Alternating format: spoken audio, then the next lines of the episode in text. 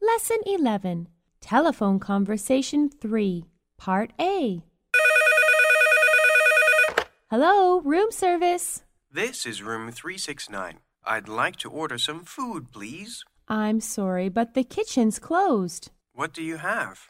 We have only sandwiches and drinks. That'll be fine. I'm starving.